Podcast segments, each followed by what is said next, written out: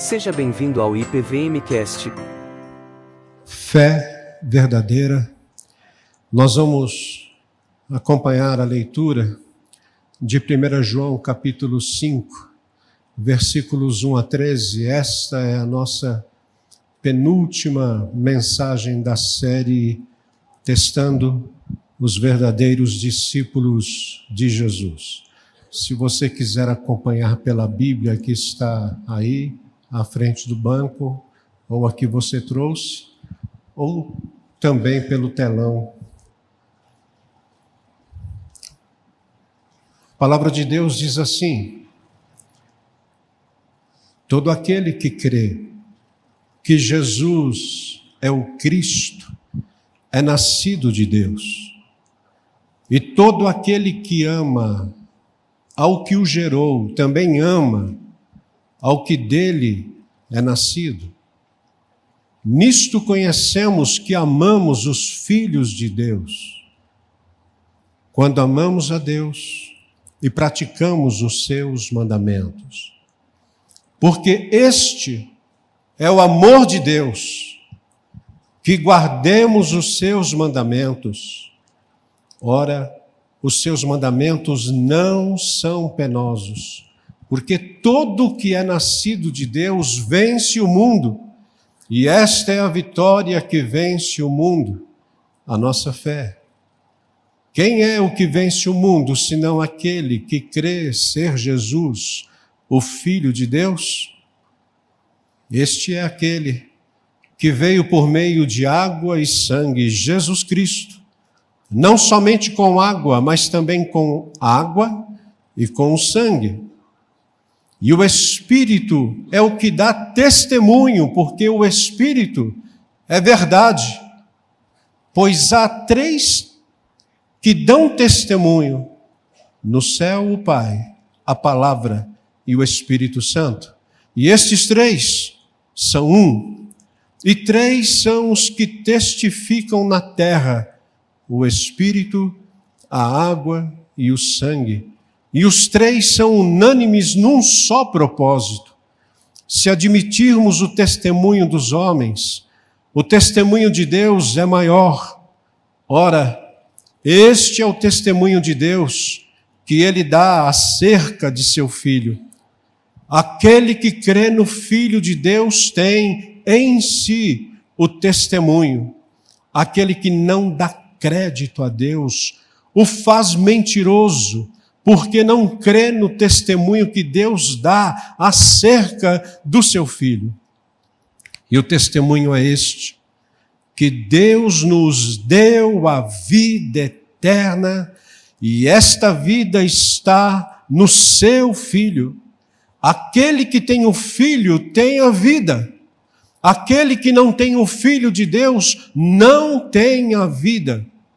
Estas coisas vos escrevi, a fim de saberdes que tendes a vida eterna, a vós outros que credes em o um nome do Filho de Deus. Até o verso 13. Essa semana eu fiquei perguntando qual é o combustível que impulsiona homens e mulheres de Deus. Qual é esse combustível? Isso porque eu tenho tido o privilégio, como muitos de vocês, nós, os pastores aqui da igreja, temos tido o privilégio de ver jovens, jovens, muitos deles profissionais liberais, que têm se envolvido com o Evangelho nós temos visto também homens e mulheres de meia idade que não medem esforços aqui em nossa igreja para servir a Deus. Nós temos visto adultos que são bênção na igreja de Cristo. É impressionante isso. Dia após dia, nós, nós temos tido esse contato com essas pessoas. Nessa semana, Eu estava fazendo duas visitas com algumas irmãs muito preciosas aqui de, de nossa igreja. Na verdade, eu sou o motorista delas. E é impressionante porque a mais experiente do nosso grupo tinha 91 anos. A segunda, 80 anos. A terceira, 78. A quarta, a quarta veio domingo passado em nossa igreja, se encantou com a igreja, eu acho. E ela estava no grupo, eu não sei qual é a idade dela, mas eu acho que ela está ali na média. Eu me sinto um menino junto com essas mulheres. E quando eu vou, a única coisa que eu faço é abrir a Bíblia e ministrar a ceia quando necessário. O restante são elas. Eu fico pensando qual o combustível que impulsiona essas mulheres, que poderiam muito bem estar em casa, Aliás, semana passada nós recebemos um, um WhatsApp, quando eu falo nós, os pastores, de um colega, de um amigo, que escreveu para a gente muito feliz e disse assim: Estou completando hoje 50 anos de ministério. 50 anos. Aí você ouvindo isso, você diz assim: ele deve estar numa chácara agora, ou talvez numa casa de praia, curtindo os seus dias de aposentadoria. Que nada, ele continua trabalhando, firme, dando aula. Que combustível é esse se não for a fé verdadeira? É o mesmo combustível que estava capacitando, nutrindo João o apóstolo, carinhosamente chamado pelo Arquimedes quando ele pregou de o pastor João. E que eu fiz questão aqui, quando eu preguei na última vez, de dizer que João já estava com seus mais de 90 anos, quando ele escreveu a sua primeira carta e as duas outras. Qual o combustível que estava movendo o coração dele para enfrentar aqueles falsos mestres, aqueles falsos profetas que estavam se infiltrando no meio da igreja na Ásia Menor com aqueles ensinos a respeito do Senhor Jesus, de que Jesus não havia nascido na carne. Que homem é esse que Deus levanta com esse vigor? Quando João escreveu o seu evangelho, ele escreveu para os incrédulos. Ali, o apóstolo do amor escreveu para aqueles que ainda não tiveram um encontro real e decisivo com Jesus, para que eles pudessem encontrar o amor de Deus. Porque Deus amou o mundo de tal maneira, ele vai dizer no Evangelho. Mas quando ele escreve, escreve a sua carta, ele está escrevendo para crentes.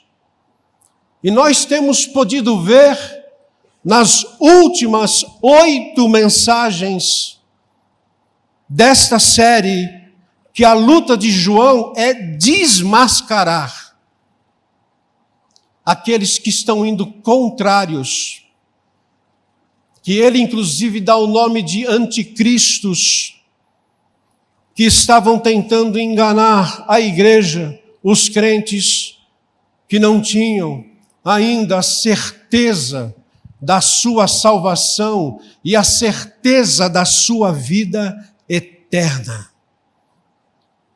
E aqui cabe uma pergunta para você que está comigo nesta manhã e para aqueles que nos acompanham também virtualmente.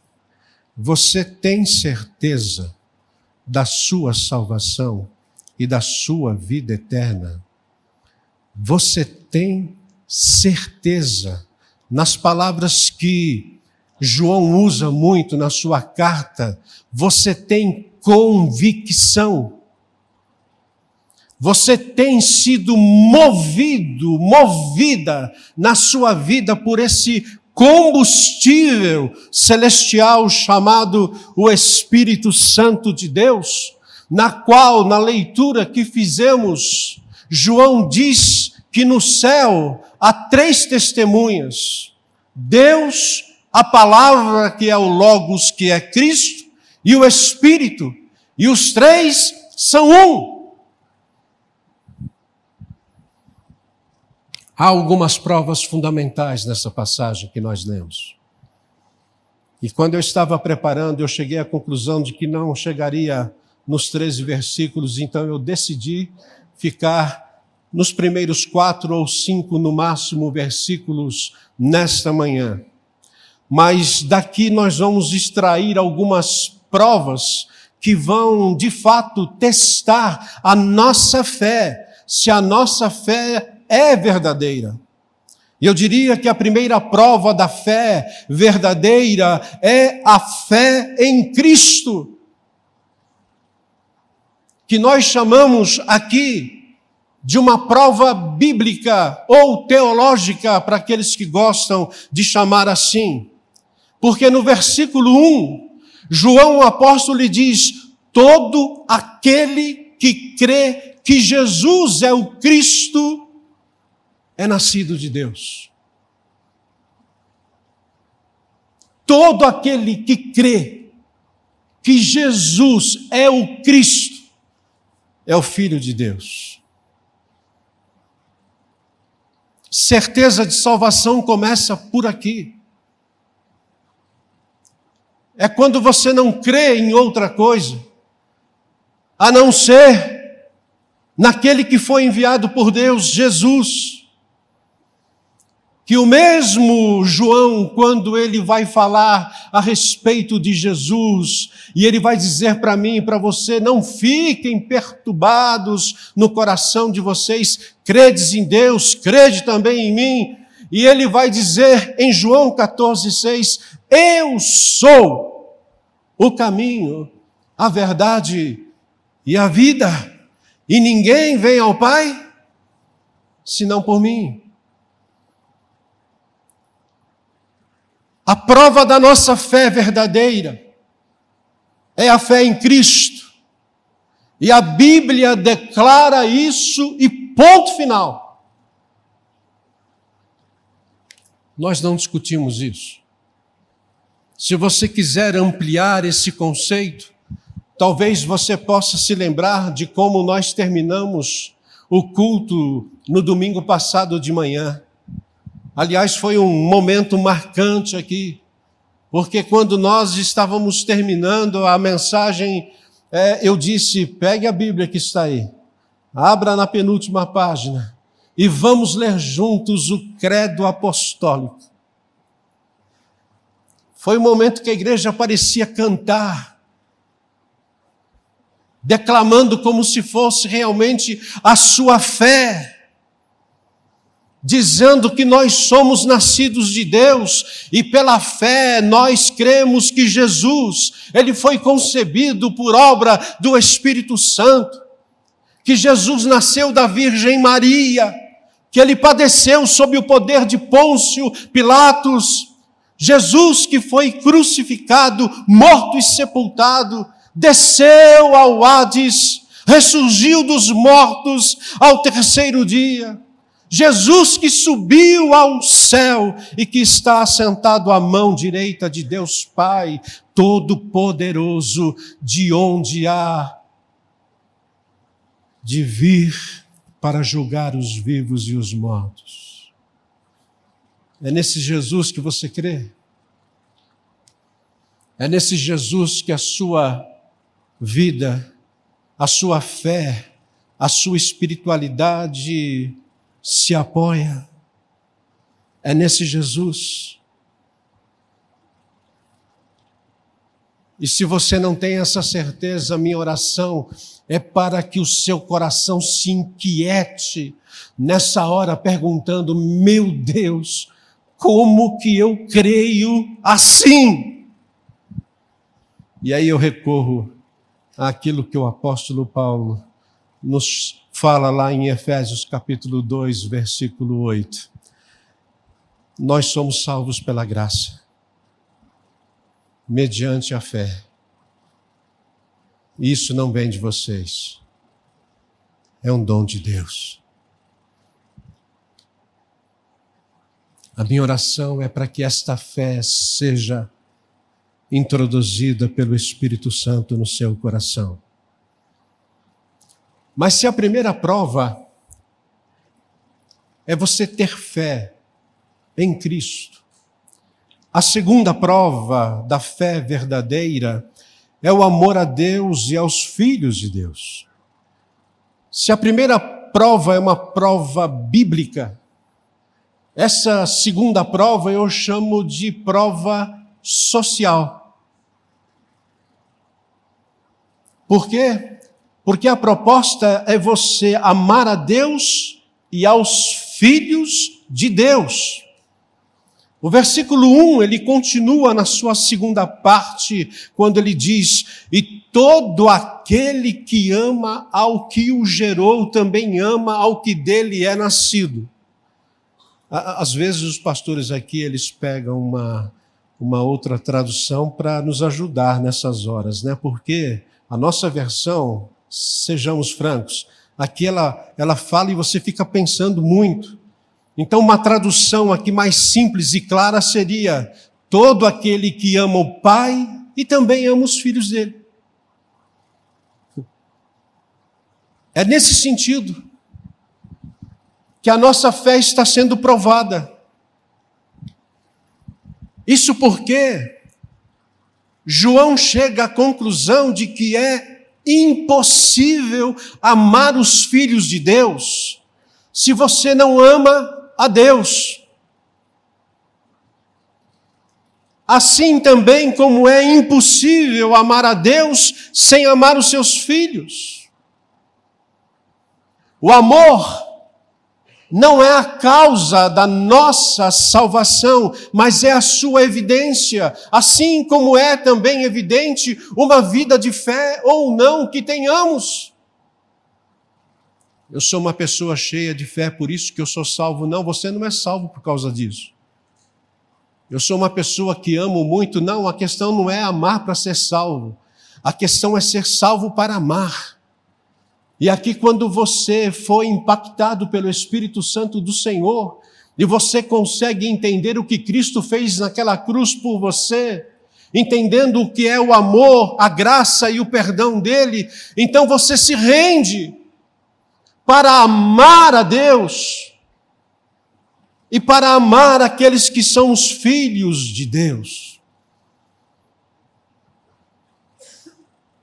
Geralmente a gente senta com quem a gente gosta mais perto daquele que a gente se dá mais e melhor, não é mesmo?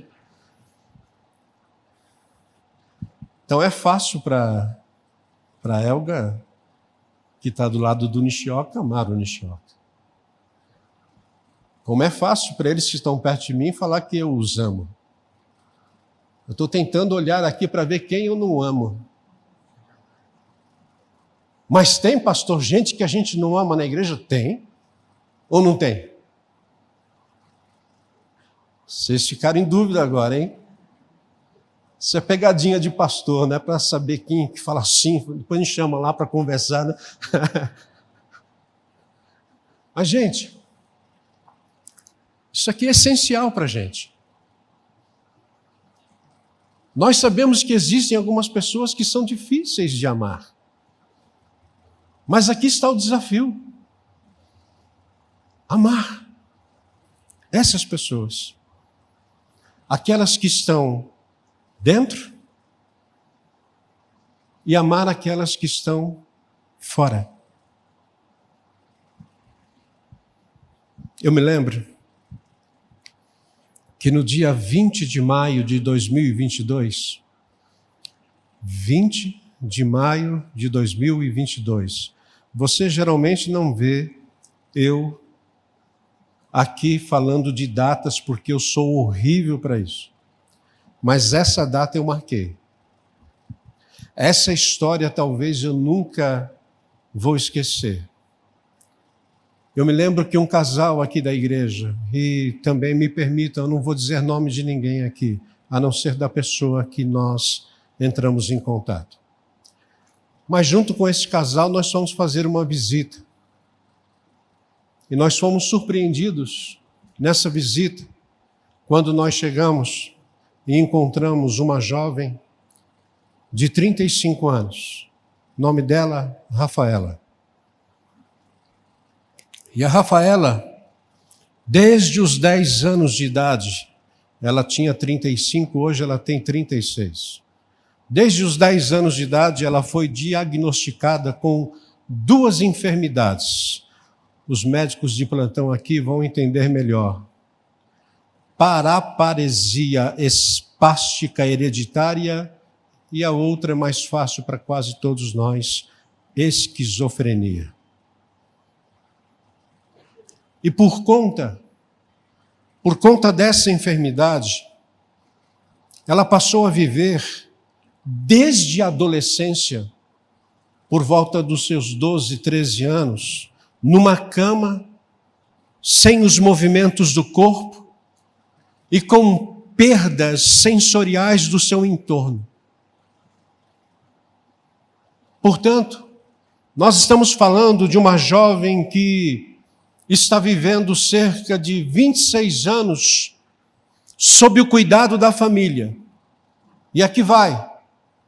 Uma família muito pobre, que mora numa das comunidades aqui da Zona Sul, com gastos mensais de produtos de higiene para mantê-la com dignidade. E por outro lado, nessa visita, nasceu uma revolta no nosso interior, porque aquela jovem, já pelo menos dois, três anos, não conseguia o benefício do INSS para que a família tivesse recursos para o tratamento dela. Sempre foi negado. Eu fiquei muito revoltado com aquela situação. A partir daí, eu convidei primeiro um diácono, voltei para aquela casa. Agora não era um revoltado, eram dois. E aquele diácono conversou com outro diácono, nós fomos visitar novamente, agora não eram mais dois revoltados e três. Levaram o caso para a junta diaconal. Nós temos que dar graças a Deus pela junta diaconal de nossa igreja. Ah, pastor, nós temos que dar graças a Deus por todos os ministérios. Sim, ok, fique tranquilo. Eu estou agora falando da junta diaconal. Porque a junta diaconal, quando resolveu abraçar a situação, ela aprovou de cara uma ajuda mensal com fraldas, com alguns medicamentos específicos e de higiene além de acompanhar e prestar a orientação sobre os recursos legais que essa família poderia tomar junto ao INSS. E graças a Deus, Deus levantou uma irmã aqui da IPVM para nos ajudar. Agora preste atenção na boa notícia.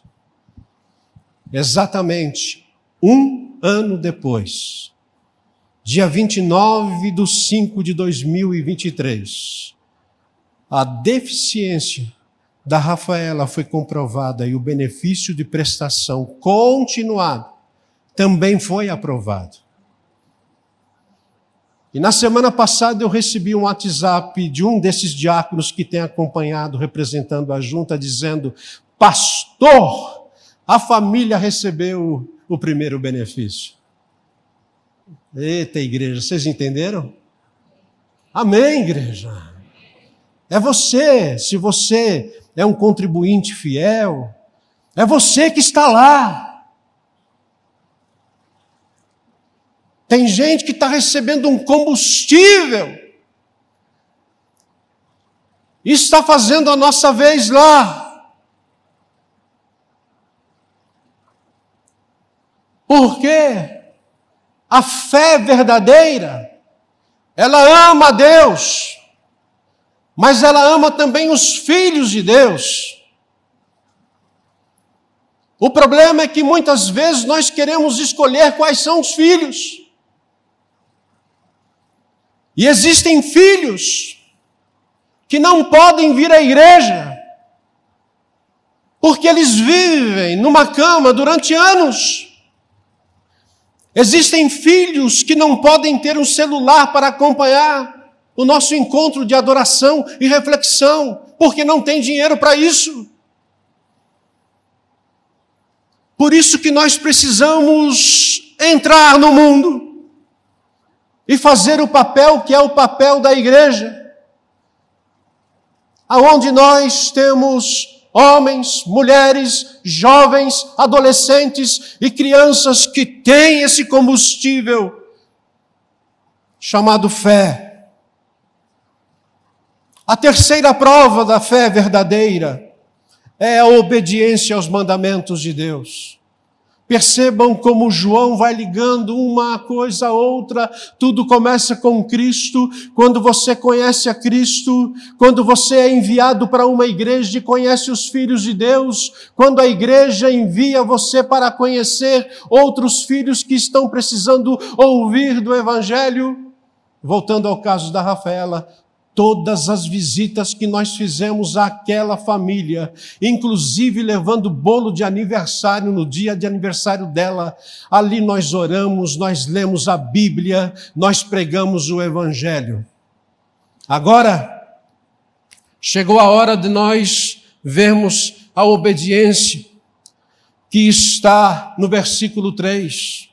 E aqui nós entendemos que se trata de uma prova moral porque o versículo 3 diz assim: porque este é o amor de Deus, que guardemos os seus mandamentos. Ora, os seus mandamentos não são penosos. Seus mandamentos não são penosos. Enquanto o amor aos irmãos, expressa-se em serviço sacrificial. O amor a Deus acontece quando nós guardamos os seus mandamentos. Porque é fácil a gente dizer, você tem que amar a Deus. A pergunta é, como é que nós amamos a Deus? João responde, nós amamos a Deus guardando os seus mandamentos. Que mandamentos? E aí você tem que recorrer àquilo que nós chamamos de estudo da Bíblia, devocional, na sua casa. É aqui que você vai compreender quando nós estamos desenvolvendo a palavra, pregando, ou quando você está na escola bíblica, você está aprendendo os mandamentos, aquilo que Deus quer que você realmente observe. Mas sem dúvida alguma, quando nós vamos para a palavra de Deus, nós vamos entender que quando fala a respeito dos mandamentos que nós devemos guardar, sem dúvida alguma, a Bíblia, ela começa a apresentar para mim e para você aquilo que nós conhecemos como os mandamentos do amor de Deus, por exemplo, os dez mandamentos. Quem ama Deus, não terá outros deuses diante dele. Começa por aí.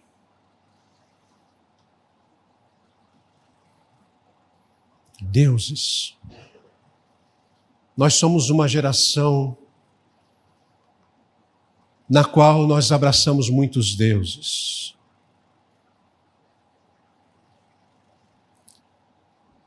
Nós não vamos tomar o nome de Deus em vão. Quem ama Deus não toma o nome dele em vão. Quem ama Deus não faz imagens de escultura.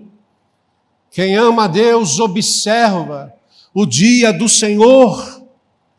Quem ama Deus também vai respeitar a autoridade do seu irmão ou do próximo. Quem ama Deus vai respeitar a propriedade do próximo, o nome do próximo, a esposa do próximo, a sua vida, tudo que o próximo tem será respeitado. A guarda dos mandamentos, portanto, nos assegura do amor a Deus e aos irmãos. Dessa forma, quando você lê essa primeira carta, João então ele entrelaça o tema do amor e da santidade, ambos resultando da verdadeira fé em Jesus como Cristo, o Filho do Deus vivo. Não precisa levantar a mão, não. Mas deixa eu fazer uma pergunta. Quem aqui sabe os dez mandamentos de cor? Não precisa levantar. Quem sabe? Hum, hum. Percebeu? Nós temos uma semana para decorar os dez mandamentos.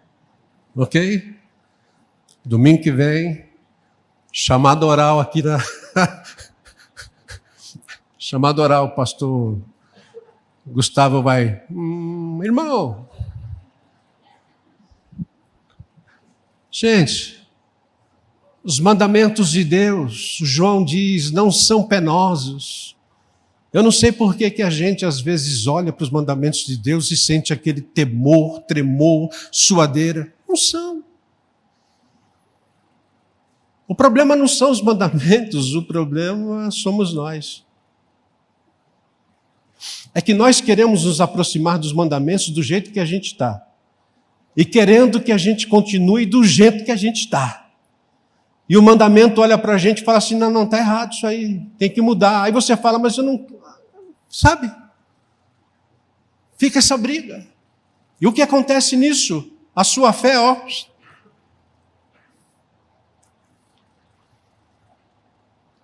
Os mandamentos de Deus não são penosos. Literalmente, João está dizendo que os mandamentos de Deus não são pesados.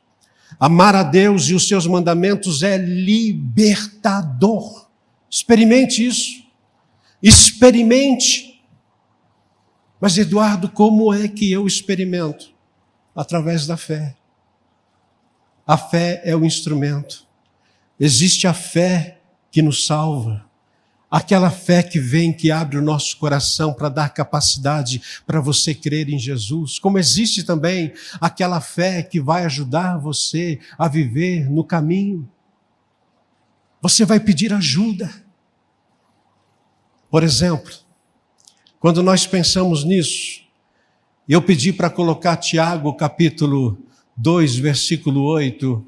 É, por favor, se o texto está aí, olha só o que diz esse texto se vocês de fato obedecerem à lei do reino encontrada na Escritura que diz: ame o seu próximo como a si mesmo, estarão agindo corretamente.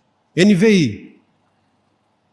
Porque eu achei que a nossa tradução está um pouco mais difícil. Essa aqui está tá melhor o entendimento. A, a questão aqui, quando você fala de mandamento, o mandamento de amor a Deus sempre está ligado ao amor ao próximo. Veja o versículo 9, é o versículo seguinte. Diz assim: Mas se tratarem os outros com parcialidade, ou seja, com acepção, estarão cometendo pecado e serão condenados pela lei como transgressores. Veja, portanto, a importância de nós amarmos uns aos outros. Versículo 14. Vamos ler juntos, igreja, vamos. De que adianta, meus irmãos, alguém dizer que tem fé se não tem obras? Acaso a fé pode salvá-lo? Aí, se você pega esse texto aqui e lê apenas ele, você fala assim, mas pastor, nós estamos falando de um assunto lá em cima, agora nos versículos anteriores, e aqui está falando de obras. É exatamente isso. A obra que é esperada daquele que tem a fé verdadeira é a obra que leva a amar o próximo. E você estava pensando outra coisa, não é verdade?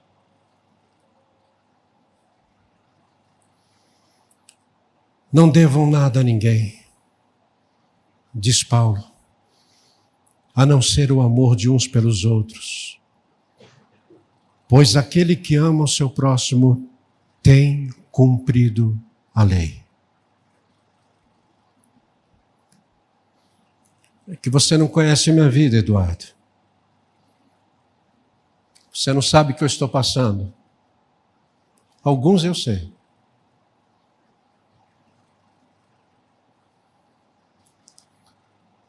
Obedecer aos mandamentos, para alguns, é como carregar a cruz. Não é fácil, eu sei. Para alguns a gente ajuda, a gente aconselha. Mas é fato que Jesus jamais nos enganou nesse sentido. Ao contrário, foi Jesus quem disse: Vinde a mim, todos os que estáis cansados e sobrecarregados, e eu vos aliviarei. Não foi ele? Está cansado? Você está sobrecarregado? Jesus diz: Tomai sobre vós o meu jugo e aprendei de mim, porque eu sou manso e humilde de coração, e achareis descanso para a vossa alma. Porque o meu jugo, o meu jugo, disse Jesus, é suave, e o meu fardo, que você pensa que é pesado, ele é leve. Troca. Troca com ele. Experimente. Se você acha que está pesado, se a sua fé está sendo testada e apertada, pressionada, troca com Ele. A quarta e última prova. A quarta e última prova dessa fé é que ela vence o mundo.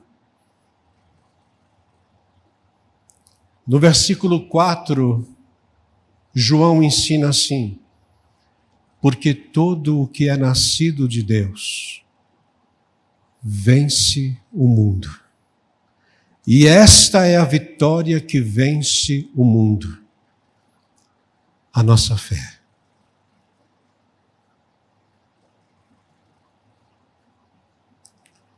A palavra vencer aqui, ela está num tempo verbal que significa uma vitória contínua no meio de luta incessante. É o que João está ensinando. O discípulo de Cristo, a discípula de Cristo, terá na sua vida lutas incessantes. Mas eles já são vencedores.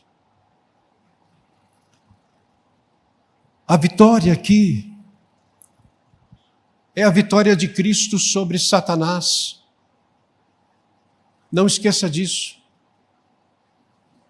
Antes de você pensar numa vitória que seja sua, tome cuidado com isso. A vitória que o texto está querendo nos levar a pensar é a vitória de Cristo sobre Satanás. E é interessante que Jesus nos ensinou que o inimigo ele vem para matar, para roubar e para destruir. Mas aprenda uma vez por todas, se você é realmente um cristão verdadeiro, tudo isso já foi vencido na cruz. A vitória é nossa. é a vitória sobre a morte. Domingo passado eu disse que tem muitos crentes que têm medo da morte. E alguns vieram falar comigo e disseram: Eu tenho. Falei, meu Deus. E agora? Não tenha. A morte para o crente não é o fim. Se a gente deixar, a gente começa a desviar aqui vai falar sobre outro assunto, né? A morte para o crente é um fechar dos olhos para essa vida e abrir para a eternidade. Quando você estiver na eternidade, você fala assim, ah, mas se eu soubesse que era assim, eu teria vindo mais cedo. Né? É a vitória de Cristo sobre Satanás, é a vitória sobre a morte, é a vitória sobre o pecado. João já nos ensinou que porque todo aquele que pela fé permanece em Jesus não vive na prática do pecado. Todo aquele que é de Cristo não vive pecando. Ele vai pecar, vai. Mas a sua vida não será uma vida de pecado a todo instante. Como diz Augusto Nicodemos, o pecado vai ser um, um acidente de percurso, mas não uma prática habitual. E quando Paulo começa a pensar nessa fé que vence o mundo, com o seu coração repleto de fé, ele nos inspira sobre essa vitória quando ele diz lá em Romanos capítulo 8, versículos 38 e 39, porque eu estou bem certo de que nem a morte, nem a vida, nem os anjos, nem os principados, nem as coisas do presente, nem do porvir, nem os poderes, nem a altura, nem a profundidade, nem qualquer outra criatura poderá separar-nos do amor de Deus que está em Cristo Jesus, nosso Senhor. Nada poderá nos separar do amor de Deus.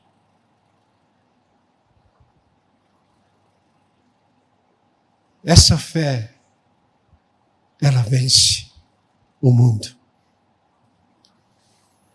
Infelizmente, a palavra vitória hoje se tornou um jargão A maioria dos crentes querem a vitória, vitória. Mas a nossa vitória já foi paga há muitos anos. a nossa paz, a nossa vitória já foram conquistadas por Jesus na cruz, gente. Na verdade, essa vitória não é minha nem sua, essa vitória é dele. Foi ele quem venceu por nós a ponto dele dizer que o pecado já não tem mais poder sobre nós.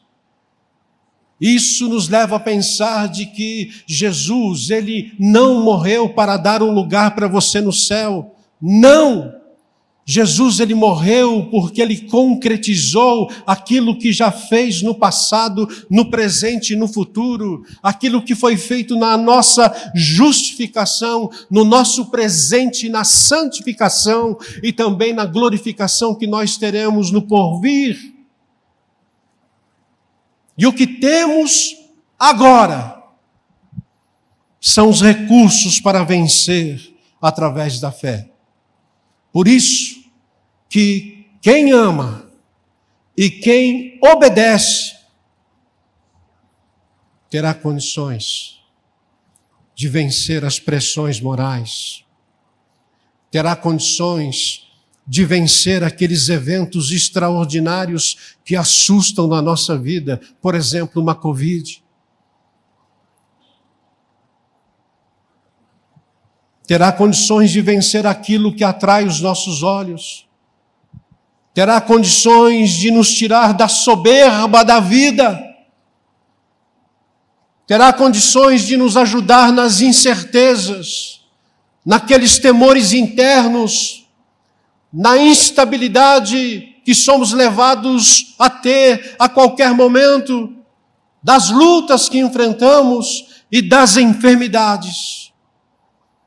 Portanto, a sua fé, agora, hoje, está sendo testada aqui. E eu quero terminar essa palavra perguntando a você: a sua fé, ela é verdadeira?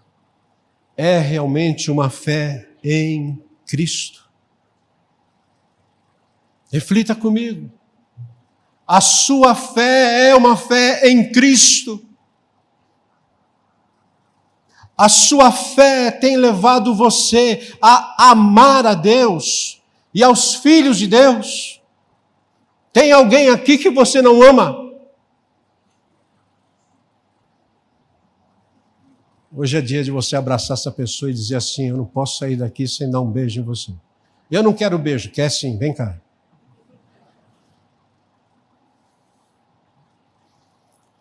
A sua fé tem feito você obedecer aos mandamentos de Deus? Os mandamentos de Deus não são penosos, mas exigem fé. A sua fé tem tornado você um vencedor diante das lutas, mas um vencedor em Cristo. Diante das pressões que você está vivendo. Não esqueça, não esqueça a sua fé está sendo testada. E Jesus jamais escondeu de nós aquilo que eu vou repetir para você. No mundo, vocês terão o quê? Mas tende bom ânimo. Eu venci.